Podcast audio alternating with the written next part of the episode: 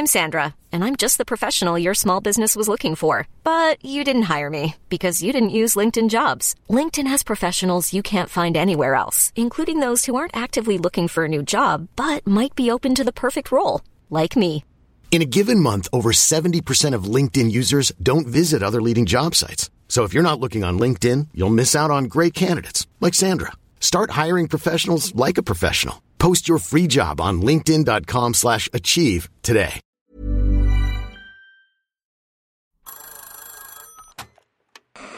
Hola. Hola. Hola. Hola, hola. ¿Estás ahí? ¿Quieres saber lo que está pasando en tu país y en el mundo en pocos minutos? Te lo cuento.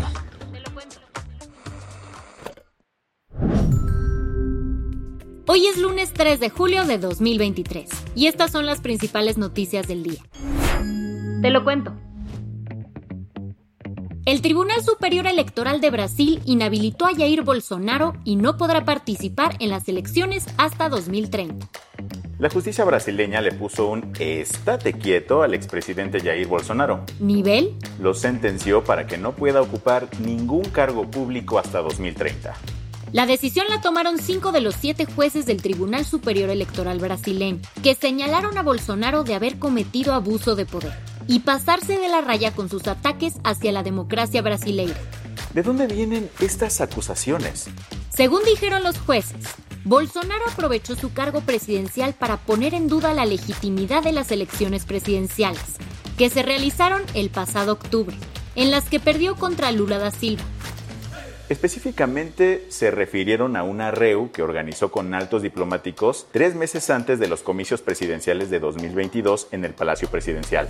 Y es que allí dio un discurso en el que puso en duda el sistema de votaciones del país. Por si fuera poco, el mensaje se transmitió en tele pública, por lo que igual lo acusaron de hacer uso indebido de los medios. Obvio, Bolsonaro no se quedó con los brazos cruzados y comentó.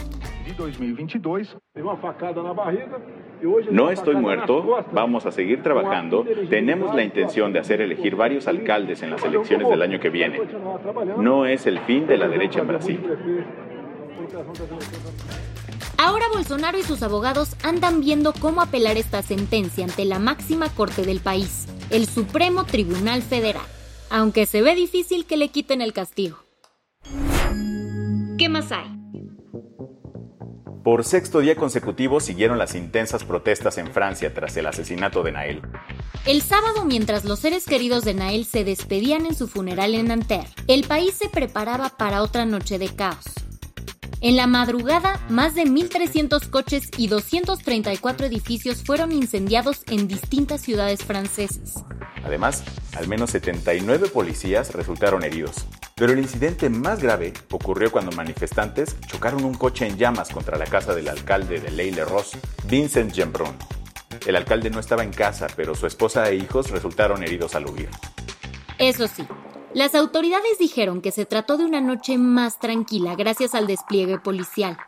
Según el Ministerio del Interior, hubo 719 arrestos esa noche y 1.311 arrestos el viernes pasado. Para el domingo, la abuela de Nael hizo un llamado en la televisión para pedir a los manifestantes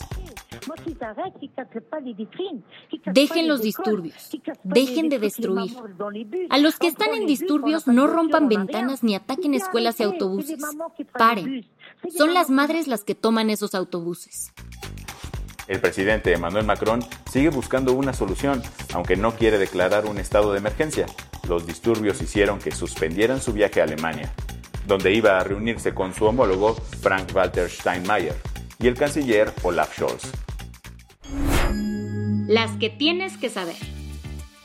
El viernes pasado, los 16 trabajadores de la Secretaría de Seguridad y Protección Ciudadana de Chiapas secuestrados fueron liberados. Un video captó el momento en que los familiares, en pleno bloqueo, vieron a los trabajadores llegar caminando a las instalaciones de la Secretaría, ubicada en la capital Tuxtla Gutiérrez. A través de un tuit, el gobernador de Chiapas, Rutilio Escandón, confirmó la liberación de los hombres. Además agradeció a AMLO, el ejército y a todas las fuerzas involucradas por su colaboración en la búsqueda. El domingo, al menos dos personas perdieron la vida y otras 28 resultaron heridas en un tiroteo masivo en Baltimore, Estados Unidos. El incidente ocurrió durante una fiesta por el Día de Brooklyn. Todas las víctimas son adultas y tres se encuentran hospitalizadas en estado crítico. Aunque se siguen sin saber los motivos del ataque, las autoridades identificaron a un sospechoso que logró huir de la escena. Pero se cree que, en realidad, fueron dos atacantes. Mientras tanto, el alcalde de Baltimore, Brandon Scott, prometió que no parará hasta encontrar a los responsables. Fue un fin de inolvidable para el streamer español Ibai Llanos, que volvió a romper récords en Twitch. Esta vez superó los 3.4 millones de espectadores durante la velada del año 3. Se trata de uno de los eventos más esperados en el que los youtubers, artistas y creadores de contenido se enfrentan entre sí en peleas de box. También hay shows de música en vivo y para esta edición se presentaron artistas como Faye, Quevedo, Rosario Flores y Ozuna.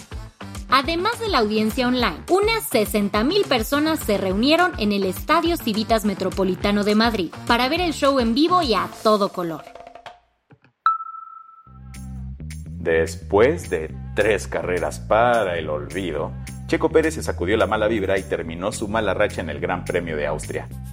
El piloto mexicano sostuvo una intensa pelea con Carlos Sainz por el tercer lugar y al final consiguió rebasarlo. Así, terminó detrás de Charles Leclerc y su compañero de Red Bull, Max Verstappen, que otra vez acabó primero. Y la verdad es que el Checo Pérez dio un carrerón, pues empezó desde la posición 15 tras una calificación difícil el sábado. La del vaso medio lleno. Queremos presentarte a Pink, un Michi que se ha convertido en un superhéroe. ¿Por qué? gracias a que está en la importante misión de crear el primer banco de sangre felina en el Reino Unido. La idea se le ocurrió a una organización portuguesa llamada Banco de Sangre Animal, que busca hacer más accesibles y seguras las transfusiones de sangre para las mascotas. Hasta ahora, cuando un gatito necesita una transfusión sanguínea, las y los veterinarios tienen que ponerse a buscar algún donante que ande cerca. Pero esto podría cambiar en un futuro no muy lejano con un banco de sangre como los que funcionan para humanos. Con esto cerramos las noticias más importantes del día. Yo soy Andrea Mijares. Y yo soy Baltasar Tercero. Gracias por acompañarnos hoy en Te lo Cuento. Nos escuchamos mañana con tu nuevo shot de noticias. Chao.